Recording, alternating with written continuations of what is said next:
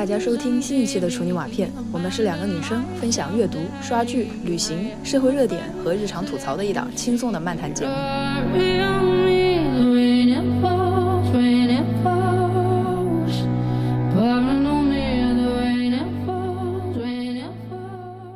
大家新年好！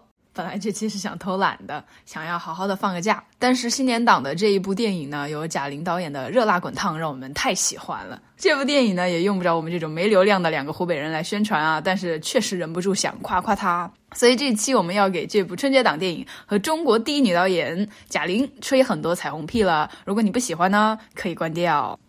大年初一上映的时候呢，我和我妈就去电影院刷了一次，然后两天后又刷了一次。如果他们来武汉路演的话呢，我要抢票再去刷一次。我刷这么多次啊，就是感觉这么多年了，春节档有让人笑的，有让人暖的，但是专门给我们这种女观众拍的从来没有啊。为啥要说专门给女观众拍啊？弄得好像女性是性少数一样。你这一说，嗯，那可不是嘛。就是现在终于有女导演从女性视角来拍给我们女观众一部专门的戏了。因为很多年以来，我们看的这些电影啊，写的剧本也好啊。都是强行在把自己带入到一个男主角的故事里，为什么呢？因为从来没有人给我们拍电影，不管是各种贺岁档的《唐人街探案》也好，就感觉真的很不好笑。我真的非常讨厌《唐人街》这个系列，这是可以说的嘛？虽然我一部都没有看过。还有是沈腾这个《赛车手》的第一部，记得没错的话，我也是春节档去看的。包括之前开心麻花火起来的那几部，从《夏洛特烦恼》开始，当时觉得还挺好笑的，就是总感觉不是为我们拍的，带不进去。就什么技巧也好呀，反正我们普通观众也不是影评人，你拍我没有办法去感同身受的东西，甚至还冒犯我的东西，我为什么会一直给你增加票房呢？原因只有一个，就是我没得选，就好像我只能选择巧克力味的鼻屎和鼻屎味的巧克力。我选择不看，我好多年都没看过春节档电影了。每次就是春节之前，我都会打开手机看一下有什么电影啊，然后就是地铁老人手机的表情。但是热辣滚烫的感觉给我们今年。第一次去看暑假的时候，是是是暑假的时候去看芭比的感觉非常非常像，有一种终于有一个女性的世界。这个世界里面贯穿的第一主题就是她自己的感受，她的成长经历，在困境里的生活。最后通过虽然比较奇观化的一些描写吧，可是最终找到了为自己赢一次去努力的那种感觉，感觉就是特别特别好，整个一感同身受。你不需要是一个体重两百斤的人。你也不需要是一个曾经努力减过肥的人，你甚至不需要是一个曾经去健身房挥洒汗水的人，你就可以完完全全的套入到他那个角色当中。因为，嗯，女性在这个社会当中，她不就这样一个角色吗？就如果你体重超重，你在这样一个 body shaming 的世界当中，你就是个边缘人群。但如果你三十岁无业，你在这个群体当中也是一个边缘人群。但同时，你这个时候又没有结婚，又没有生小孩，这不大过年了吗？在你的亲戚口中，你绝对是一个异类，是一个边缘人群，是要在过年过节的时候重点的打击消灭对象。在女孩子这个成长的环境当中，你一定会经历这么一个过程，就是可能在很小的时候吧，你觉得自己跟男孩子没有什么不一样，学习成绩也好啊，大家夸你乖呀、听话呀，顶多就会听到一句什么上高中以后理科冲劲没有男生大这种屁话，但你觉得对你影响其实也不是太大。哎，这句话我好像听到过很多次。好像有哎什么？感觉人人都会听到这句话。是我妈以前总跟我说这个话啊。但你还是选择了理科。对我都没大没太当回事嘛，就过去就过去了。是，其实就是长大的过程当中，很长一段时间都没有感受过什么实质上的性别上的差异，或者说性别歧视。但是在你的这个过程长大的过程当中，你进入职场以后，或者说你进入到你的新的家庭以后，你一定会有这样一个 turning point，就让你感觉到。原来你小时候一起长大的，跟你一起长大的那个同桌男生，你们俩的轨迹越走越远，完全不一样。慢慢的就会发现，在性别当中，那就是一个二等生物。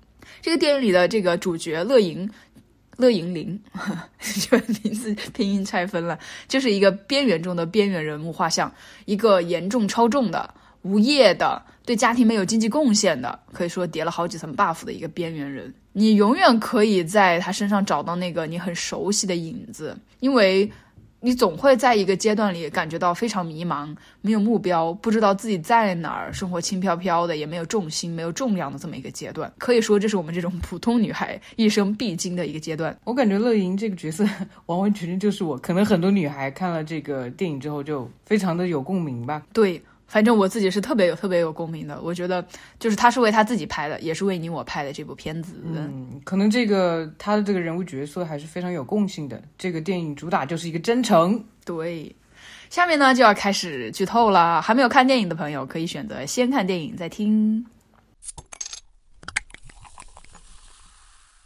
我觉得这个女主角乐莹还是生活在一个非常非常有爱的家庭的，就是她的爸爸妈妈对她的那种爱与包容，并没有因为他懒，他那种不符合主流价值观的这种身份，他对家里没有任何物质上的贡献，就给他扣帽子，对他进行 PUA 啊、语言羞辱啊、去嘲讽他，这些都没有。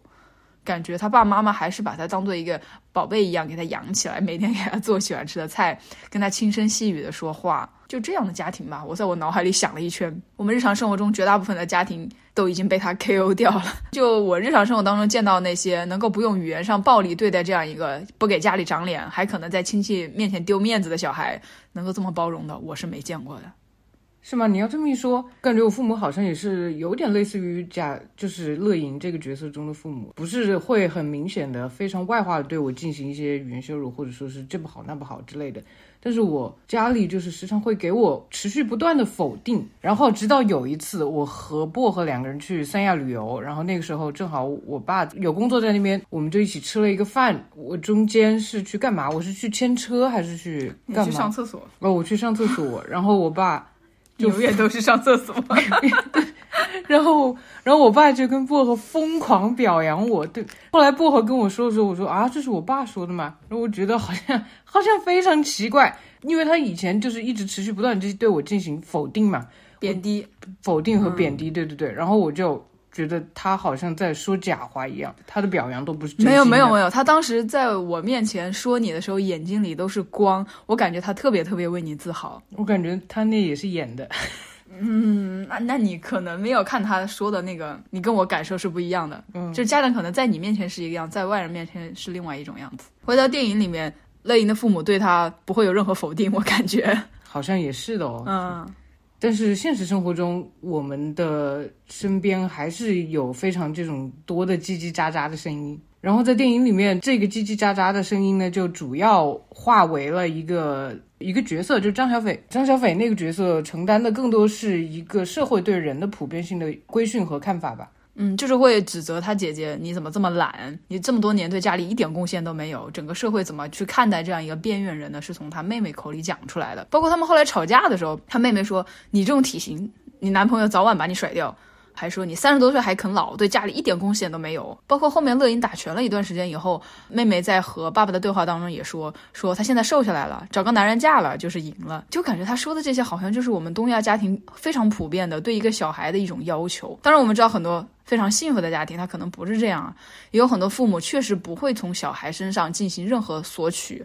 或者有很苛刻的要求，但是让小孩给父母长面子，其实是很多上一辈共同的做法。有些甚至对小孩还有非常非常苛刻的一些要求。就如果逢年过节的时候带一个小孩出去，他又是个胖子。他肯定要在桌上被人念。但如果你在合适的年龄又没有嫁出去，没有生小孩，或者你丈夫的家庭也不怎么样，那你大概率也会成为大家茶余饭后的一轮焦点。最终导致的结果就是让你的父母在这个亲戚的圈子里面丢面子。而主角乐莹家里他不是这样的，我觉得就是我见过百分之九十以上的家庭都不可能做到。乐莹爸爸妈妈在知道自己孩子小的时候呢，因为他们由于要做个生意啊，对小孩子疏于管理，所以他们长大以后对自己的小孩就没有什么要求，嗯，让他可以在一个比较舒服的状态生活。但是呢，这个舒服的状态，是不是一定会让小孩过上一个比较满意的生活，或者一个比较 promising 的生活呢？我觉得也不一定。总之吧，乐莹就是我们所说的一个普通女孩，虽然家庭氛围呢也非常好了，但她的命里呢一定会有这样一个转折点。她在这个转折点上所遭遇的是从她儿时开始有一十几年的朋友的一个背叛，被自己的爱人背叛，糟糕的工作环境。在他看来，就是一个天塌下来一样的痛苦，因为他这个人的定位就是一个很善良的人嘛。他有两个苹果，会把两个苹果都给你，但是为什么在？成长的道路当中，还是会遇到这么多的背叛和这么多的伤心呢？这么多的伤害呢？他其实回答的就是我们每个人在成长过程当中都会遇到的那一个问题。我明明从小到大受到的教育就是我要善良，我要对人好，我要真诚，我要正直勇敢，但为什么还是有这么多烂事会发生在我身上呢？为什么有这么多人为了达到自己的目的来不择手段的伤害我呢？为什么有的人可以不像我们从小到大被教育的那样对待别人呢？我们不都是人吗？我尊重你的同时，你怎么可以把我当成一坨屎呢？你刚刚提到那个给朋友苹果那一幕，我的看法可能和你还是有一点不一样的。他的人设是一个善良的人，这一幕展现出来的是他是一个讨好型的人格。他说他愿意把两个苹果都给他的朋友嘛，后面还说了他朋友觉得他可能不喜欢苹果。其实这种情况在我个人的经验里面还挺多的，就。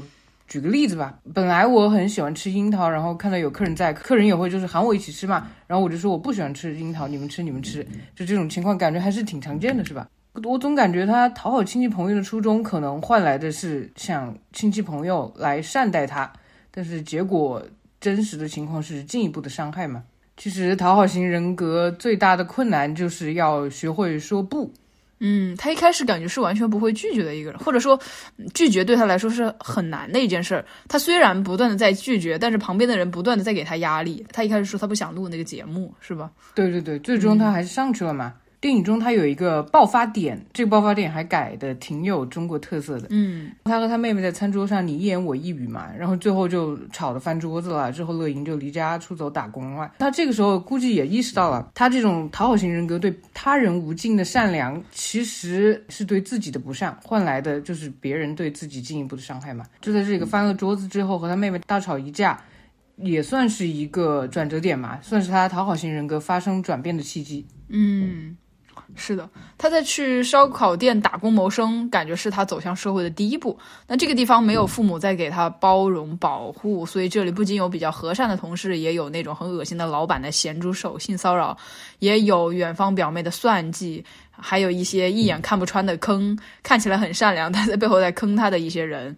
感觉这都是他必须经历的一部分，绝对不是因为他不够好，不是因为他不善良、不努力、不懂得爱。我感觉这些他本身全都有，但是他必须要经过这一遭。呃，认识这条路上有妖魔鬼怪、牛鬼蛇神这件事儿，对人生的无法控制，而打拳这件事呢，是他整个无序、没有办法控制的人生当中，试图去抓住对人生控制的一种途径吧。感觉这个打拳跟减肥其实没有太大关系，跟打赢一场非常漂亮比赛也没有什么关系。因为他在最后比赛结束以后嘛，和雷佳音演的那个教练的对话当中，他很小声的说了一句：“我已经赢了。”就感觉可以理解为他赢的是他自己，或者说他在学习这个走向成长、面对这个无序世界和这些可怕的人的过程当中，他找到了一种让自己保持重心、能够重新出发，并且慢慢学会善待自己、爱护自己，甚至有可能再愿意。在某个将来把这个爱分享出去的一种可能吧。感觉结尾他在那个小路上跑向黑夜的那个小路上，也可以说跑向了下一个黎明，感觉非常好。你刚刚提到他小小声说了一句“我已经赢了”，我我感觉这像是一个名誉吧。他小小声说了一句，只求自己能够听清楚，别人知不知道就无所谓了。这种感觉，因为只需要对自己交代。对对对，我们不少人也是，其实近几年才经历过这样一个至暗时刻。过去那种有一种我努力就会有回报，这个世界还是善良人多。这个世界会越来越好的这种设定，好像以前就是有一种思想钢印一样打在我们的脑海里。就像我就是这种人，我以前就觉得以后一定会比过去好。但这种想法其实也随着这几年的一些大事儿、小事儿合在一起，也发生了很大的改变。原来这样啊！我是说，我一直觉得你还是一个挺乐观的人，因为因为我和你看待事情的方式好像差还是挺大的。所以你嘲笑我看两遍还泪崩，是因为我感觉这个历程当中有很多相似的地方，遭遇特别特别亲密人的这种信任危机，同时你在对整个社会的为人处事当中，一直都秉承着那种要善良、要正义、要勇敢的这种原则去处事的这个过程当中，你相信明明大家都是人。完全不能理解，就为什么可以有人他就不当人呢？就这种事情，一开始我是接受不了的。就有的人甚至会觉得，嗯，会怪是自己的错，就像主人公乐莹一样，他最后他有有一段时间他选择的是自我伤害嘛。但是在终于沉静下来以后，我们去怎么接受这种？你可能根本就没有办法去改变这个现状，这么多东西我们改变不了，这么多事情我们也抓不住。除了无尽的焦虑和各种类型的抑郁以外，我们能不能得到一点别的东西？电影里的结局可以说是非常幸运的。乐莹在机缘巧合当中找到了她自己想做的事情，用了一年的时间完成了一种用崇拜的眼神去看别人打拳、给别人做饭、做好服务的这种比较陈旧的女性角色，转变到自己行动起来，自己上场，用汗水把自己变成那个曾经崇拜的人。可以说，就是把自己变成梦想吧，成为自己故事的主人翁。但是说实话，可能大部分人都很难在短时间内找到自己想做的事是什么。就如果找不到怎么办呢？要怎么去坚持呢？在这个迷茫的过程当中，怎么不迷失自己呢？这个是电影没有说的。说到迷失，我想到就是他在和拳击教练的第一次约会当中，贾玲穿了一件那个比较旧的衣服，但那个衣服上赫然的写了一行字，叫 “Free to get lost”。可以翻译为尽情的迷失吗？可 以可以，嗯，还挺有意思的。其实很多人发展的一项爱好呢，都把自己从一种庸常、琐碎、无意义感当中拯救出来了。我觉得这还是特别特别重要的。就是你在这个运动的过程当中，你不需要成为谁，不需要去成为很厉害或者怎么样的人，做这件事情本身。就可能是你一生当中唯一一个不需要去比较、不需要在乎输赢的、不需要在乎结果的一件事儿，因为这个过程当中没有人可以去评价你、伤害你，只有你自己去享受这个过程的一件事儿。过了很长一段时间以后呢，你转过头来看，发现它比你想象的更重要，它居然能够让我们去看见自己，我们是一个有主体性的存在，可以通过自己的努力而抓住一些东西，这个东西会让人感觉非常良好。就是这种良好的感觉，甚至是我们接下去面对其他困难的一个血包。我身边好像就有朋友是有的是通过做普拉提，有的是做瑜伽，呃，也有一个也认识一个哥哥是通过撸铁，然后大男是通过骑自行车。我觉得都还真的还是蛮有蛮有意义的。我感觉我好像。兴趣爱好变换的还挺多的，这几年之前的有什么种花呀，然后对，然后还有嗯，然后骑车呀，然后就很早之前我也去打过一段时间拳，这些都挺好的。就每个在我生活不同阶段，就是有不同的兴趣爱好，就一直持续着，感觉可以让我继续走下去。然后那个电影里面。有一段就是忽然一下想起洛奇的那个 BGM，然后他一响我就知道要开始热血了。我也 就是爬楼梯的那段，呃，对，就可能更早一点吧。然后以前在网球队练体能的时候，每次一开始我脑子里就想着一个 BGM，是不是搞运动的人脑子里都有某个特定的 BGM？可能吧，反正那个时候体能训练一开始，脑子里就这个 BGM 响起，整个人就非常的热血，感觉自己估计能跑地球一圈。到了后面的时候，就是满脑子都是不行了，不行了，要死啦，马上要死啦这种。那结尾你应该很感同身受吧？有的，有的，就是每次我都是要死要活的，但是我看乐莹在电影里就都挺好。那是没拍进来吧？他痛苦的时候，嗯，痛苦的时候，我觉得还是挺多的。嗯，当然不是说这一部片子就什么问题都没有。其实我个人感觉前半段的节奏可以更紧凑一点。其实你要是非要说这个剧情比较老套呢，也没什么大毛病。就我们小时候看热漫不都是这种感觉吗？是吧？很相似。但是呢，这些都无法阻止我喜欢。应该说，我超级喜欢这部春节档影片，因为这个电影很真诚嘛，就是讨好观众的电影。反而没有这种一部简单的、真诚的电影来的更让观众喜欢。我觉得可以说是特别太真诚了。嗯。然后我们接下来要说说贾玲之前。去看李焕英的时候，当时就坐在电影院里爆哭。我当时也是刷了两次，在电影院里面，我觉得在电影院里面哭是件很丢人的事情。但是你看身边的人都在哭，好像就还好了。当时就想，为什么他这部会这么火呢？就通常往年按新年档来说。大部分都是，反正你放什么都能挣钱，因为大家过年也没什么地方可以去，都关门了。但是从李焕英开始，感觉这个魔咒就打破了。但是当时也就觉得他这一部为什么会这么火呢？因为通常新年档都还是挺能挣钱的嘛。但是李焕英开始就给人感觉是我们是带着期待去看这个电影的，而不是觉得我被迫，反正也没得选，我在不得不选的片子里面去选这样一部。然后贾玲她一直是我们俩特别喜欢的。对，就在我们还比较小的时候，就她和白凯南演的那个春晚相声的时候。后就已经对他印象非常深刻了，就是当时因为他一个也是因为他是我们湖北人嘛，襄阳人，我倒是以前不知道他是哪里人，就是在他第一次上春晚之前，我好像在湖南台看过他的表演，那个时候也是和白凯南搭档搞那个相声嘛。当时给我印象特别深刻，因为我是第一次看到女性说相声，是因为它是一个男性垄断非常明显的行业嘛。而搞喜剧的女性在那个年代被认为是一个有性缩力、性张力的反义词的一个事情。而且我小时候对相声这个东西不是特别感冒，但是他后来一路去那个嗯百变大咖秀，就是那个感觉他的模仿天赋简直是惊人。还有后面的那个欢乐喜剧人。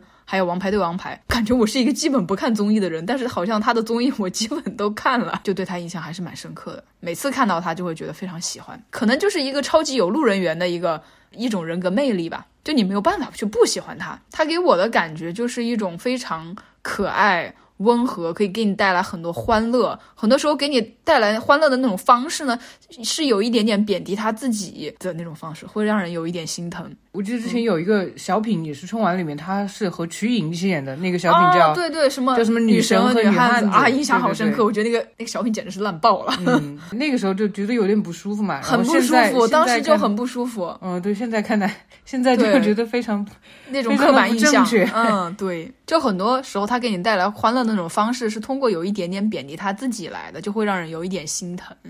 所以通过这种方式来表达出一种，嗯，表现出一种毫无攻击性，并且在一个场景非常尴尬的时候，他可以用一段对话，缓解尴尬。对，就很睿智、很很聪明、很智慧的方法给他给圆过去了，就觉得他能力还是特别强的，他不会让你感觉到任何的不适。就是这样的一个人，他在网上也会有很多声音去贬低他，不管是外貌也好，或者很多都是无端的攻击，这些都会产生。当然，我们很多年后才知道啊，原来这个东西叫做厌女症。包括很多对贾玲和这部电影的批评，我觉得很多就早就跳出了对电影本身的专业批评。这些声音在打压的不是她或者是一个作品，而是所有可能的女性和女性创作者。就但凡你要讲一讲自己的故事，他们就会像鲨鱼闻到血腥味一样过来咬你几口。抑制你、贬低你，直到你不再敢在男性主导的这个世界里面发出你自己的声音。这个电影行业还不够男性化吗？特别是前段时间不是有个新闻吗？说我我不知道记没记错啊，就是芭比的那么厉害的导演和制片，她同时也是女主嘛，就是最后提名的是高司令，奥斯卡提是奥斯卡提名吗？奥斯卡提名哦，我没看。嗯，好像是，就感觉还是挺讽刺的。贾玲这个电影外的批评，完全可以入选《如何抑制女性写作》这本书里的案例了，就太典型了，你知道吗？哦，我那天是看视野，还是也说了一一模一样的话？是吗？对，哦哦，这是我自己想的啊。那你厉害，你跟师姐一样厉害，我 表扬你。然后这个电影刚宣发的时候，就人尽皆知是个翻拍电影嘛。我看了这条推送下面的高赞第一留言是：他有什么文化，只能翻拍呀。切，有一个冷知识在这里提一下啊，敲重点。好，敲重点就行了，还要搞口技又不咋地的。消失的她也是一个翻拍电影，就是翻拍自前苏联电影为单身汉设下的陷阱。为什么没有人说他抄袭呢？真的奇怪。这个片子从安藤英的《百元之恋》开始，哎我其实觉得没有必要拉踩啊。就安藤英的那一部，让我感觉到已经非常非常能够代入了。但是贾玲的这一部，包括她很多细节的处理上，仍然是让我觉得特别特别惊喜的。因为这种中文的语境之下，中式家庭当中的女孩自己的故事是没怎么见过的。哦，对，因为当初我看了他是翻拍安藤英的那个《百元之恋》嘛，然后我当时就想，哎，《百元之恋》怎么怎么能上春节档呢？因为它整个片子的很丧，颜色啊，颜色基调就非常丧，就很日式抑郁的那种感觉。对对对，我看完了之后，整个人就呆了十分钟那种感觉。我之前看，反正我看这个《热辣滚烫》宣发内容，一开始以为是他的类似于像是减肥纪录片一样的电影吧，然后就套上一个拳击的外壳，最后讲个励志故事。结果最后看完了，发现和减肥真的一毛钱关系都没有。宣发真的很也很奇怪，就上热搜的宣发一开始也很偏，但是最后被骂的和买单的都是贾玲一个人。好像为了吸引流量，贾玲减肥一百斤，这个好像是的确比其他的标题更能吸引流量一样。爱管他呢。我们因为自己也会受到这几年的一波女性主义浪潮的影响嘛，当然我们也不太清楚导演和几个编剧是不是也在这个过程当中会有一些某种程度的一些转变。因为在那个电影结尾的时候，结果说出的有一句话让我们觉得非常非常的就惊艳，就是直接表达出我。不爱吃牛蛙，就是当那个雷佳音演的那个教练又一次约他吃饭的时候，问他什么时候有空，他小小声说了一句“看心情”，就感觉到他这个地方人物的一个主体性突然一下就出来了。显然他在讲这个话的时候，就是你感觉他不是那种底气非常足、说话声也不大、不是很洪亮的这样一个状态去表达的，但是仍然给我们一种非常震撼的感觉。我猜啊，你之所以感觉到震撼，可能是在于它不仅仅是外在的减重增肌了，而是在于他整个人就都变强了嘛，强到不需要故意加大语音和语气来表达拒绝吧，就按照他以前的说话方式就可以表达拒绝，就按照他觉得舒服的说话方式，就可以自由的表达拒绝。嗯，最后我们要说说电影放映以后那些质疑的声音，开始吐槽了。不是说是我们在电影院听到的一些对 mansplaining。对我去电影院开场之前，就会听到一些，哎，很多让人觉得那啥的声音，就是因为我和我妈都非常喜欢贾玲嘛，然后我们在那个位置很早就坐下来了，陆陆续续有人进来，然后背后就出现了一个非常自信。非常洪亮的男性声音对着他的女性家属说：“哟，没想到你那个喜欢贾玲嘞！”我当时就觉得特别好笑，我不知道他是用一种什么样的很酸的口吻在讲这样一句话。我心里想，为什么不能喜欢贾玲呢？女生喜欢谁要你管呢？不过好像现场真的有蛮多特别特别喜欢贾玲的女性朋友。我旁边坐了一个单独来看电影的一个阿姨，我最后偷偷看了她一眼，她泪流满面，她全神贯注的把最后一个就是那个她减肥日记全部看完了，直到电影院黑屏。才依依不舍的离开电影院，然后我回头一看，因为我坐比较前面，电影票买很晚，然后后面好多女生，然后都在全神贯注的看完最后一幕。还是特别感动的。第二次去电影院的时候呢，在开场之前又有一个男的，就是一个爸爸带着一个小孩儿，他跟他儿子在讲，他说：“哇，你看看看看这个片头，他有这么多出品人，这么多投资方，贾玲要是瘦不下来这一百斤，那他就完蛋了，负债累累，后头又没黑社会追着他讨债。”我整个白眼翻到后脑勺去，我就觉得啊，这些男性怎么恶意这么大？好像一开始就有人说他啊，肯定减不了一百斤。他，说他这个肯定是个替身，要不就是 AI 换脸。现在啪啪啪打脸了以后，证明完全是靠他自己的毅力撑下来了。以后呢，他们又说，那他为了几千万，我为了几千万，我也能减。相信一个女性，她是完完全全可以靠自己的能力达到她的高度，去匹配她的这种荣誉，就是她配的，她值得的，这么难吗？如果。这个事情发生在一个大概差不多一个男演员身上。我举个例子，比如说沈腾、雷佳音，是吧？他们身上，我估计这些人连屁都不会吭一个，只会说哇，他好牛逼啊，好厉害啊！好像看到一个女性导演的成功，对他们来说是一件很冒犯、很冒犯的事情。特别是这个女性导演曾经是一个喜剧人，所谓的大家认为应该通过搞笑来取悦他人的这样一个人，对他们来说很冒犯。然后呢，为了弥补一下他们自己的无能，一定要点评一下、批评一下，才能够显得他在自己的孩子和他的女性亲属面前保留他那有一点高高在上、那不值一提的一丝丝尊严。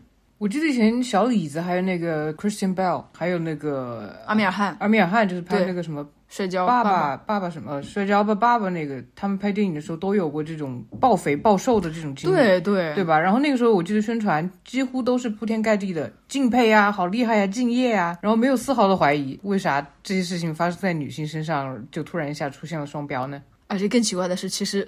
把肌肉弄得那么明显，在一个女性身上是比男的要难好多倍。对对对，我们之前就有一期不是讲减肥吗？对，然后就有看到一些论文说，激素就是对于女性，不管是雄性还是雌性，还是就是激素对于女性来说，减肥是一件比男性难得多的事情。对，还有很多人在网络上说说贾玲没有以前快乐了，但你又不是她，你怎么知道她快不快乐呢？我当时看了一个高赞的网友的一句话，我觉得说的特别好，他写。他说：“贾玲不用靠笑脸取悦你了，所以你觉得不快乐了。不快乐的是你，不是他。他怎么会不快乐呢？他有一只狗狗啊。嗯啊，真的吗？嗯哦，反正就是跟他一起，就都陪着他。我怎么不知道有只狗这件事儿啊？你偷偷去看了些什么东西？是有个狗吧？啊，我没有看到。就小红书天天都给我推。啊，小红书从来不给我推，我要看小狗。他成为喜剧人呢？他其实。”一开始坚持成为喜剧人，是因为热爱给大家带来欢乐。现在呢，他成为了一个导演，讲故事能让他觉得快乐，学会爱自己能让他快乐，不因为取悦别人能让他快乐。那他为什么不快乐呢？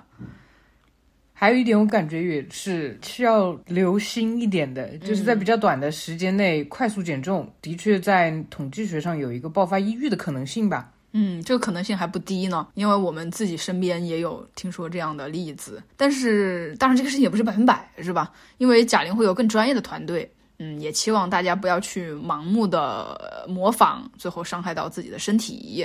我们也希望阳光能够永远照耀在像贾玲和贾玲一样努力的女孩子身上，让阴霾一般的抑郁远离大家。他最后有那个减肥日记，算是在呃电影彩蛋里面的。我看到那个数字一直在降降降降降，然后中间出现了至少可能有四个平台期吧。你看到好仔细啊！然后他后面还写了吃到了这辈子最好吃的小饼干，这个让我 想到了那些戒糖的日子。是我看这个地方惊讶了，因为大南以前跟我说过一模一样的话。我看到这里就疯狂想 Q 大南，因为他也吃过这辈子最好吃的小饼干，我不知道是个什么味道。我个人感觉吧，贾玲可能再也不是一个需要通过过分的自嘲、呃自贬来娱乐大家的那个贾玲了。我觉得她的这个成功转型为一个可能是更加自信、更加爱自己、更加让她自己也快乐的一种方式来创作的一个大导演哦。说一个说一个挺那啥的事，我之前不是看到那个中式传统科学说吗？就是说 什么是中式传统科学？我说了你就知道了。就是二四年不是走离火运吗？哦哦哦，二四年的离火运后面会火起来的有中女，中就是中年的中，女就是女性的女，就是觉得呃贾玲的是不是正好在离火运的这个浪潮上呢？等一下做完节目给他算算八字 啊，那我可不会。我感觉她也可以说是中迄今为止的中国第一，起码票房是第一吧。女导演是不是盖的？当然她想怎么样都可以啊，就和以前一样。如果她身材会有一些反弹也好啊，我觉得反不反弹倒无所谓了。是的，嗯，我觉得只想说这样的女导演给我们多来一点吧，让我们用脚投票多投一点这样的好的创作者。话说上一次在电影院看的这么开心的华语片。还是邵艺辉导演的那个《爱情神话》，嗯嗯，这对整个故事里面所有的女性角色都喜欢的不得了不得了。我反复刷，可以说这么说吧，《爱情神话》、《芭比》和《热辣滚烫》三个主题完全不一样的电影，成了我们这一年中最喜欢的三部影片。《爱情神话》是去年的吗？呃，是去年的，去年年头的。哦，好吧。然后最重要的是，终于不用在过年的时候满眼都是男人戏了。是的，最后我们真的要感谢贾玲、邵艺辉这样的女性创作者，为我们拍电影，为我们给我们带来选择，让我们终于在春节档可以不再吃鼻屎。特别是我们的湖北姑娘贾玲，感谢你成为我们这一年努力活下去、好好生活、善待自己、爱自己的动力和榜样。那我在这里就引用一句余秀华的诗。好的，阳光好的日子会感觉还可以活很久，甚至可以活出喜悦。这期啰啰嗦嗦的闲聊就到这里，感谢大家的收听，喜欢的朋友请订阅。温情提示：点赞是免费的，也是对我们最好的鼓励。最后祝大家天天快乐，事事顺心。Qui nous traîne, nous entraîne écraser l'un contre l'autre. Nous ne formons qu'un seul corps, et le feu sans effort nous pousse à enchaîner l'un et l'autre, et nous laisse tous deux épanouis, enivrés et heureux, et traînés par la foule qui s'élance et qui danse une folle farandole. Nos deux mains restent soudées, et parfois soulevées, nos deux corps enlacés s'envolent, et retombent tous deux épanouis, enivrés.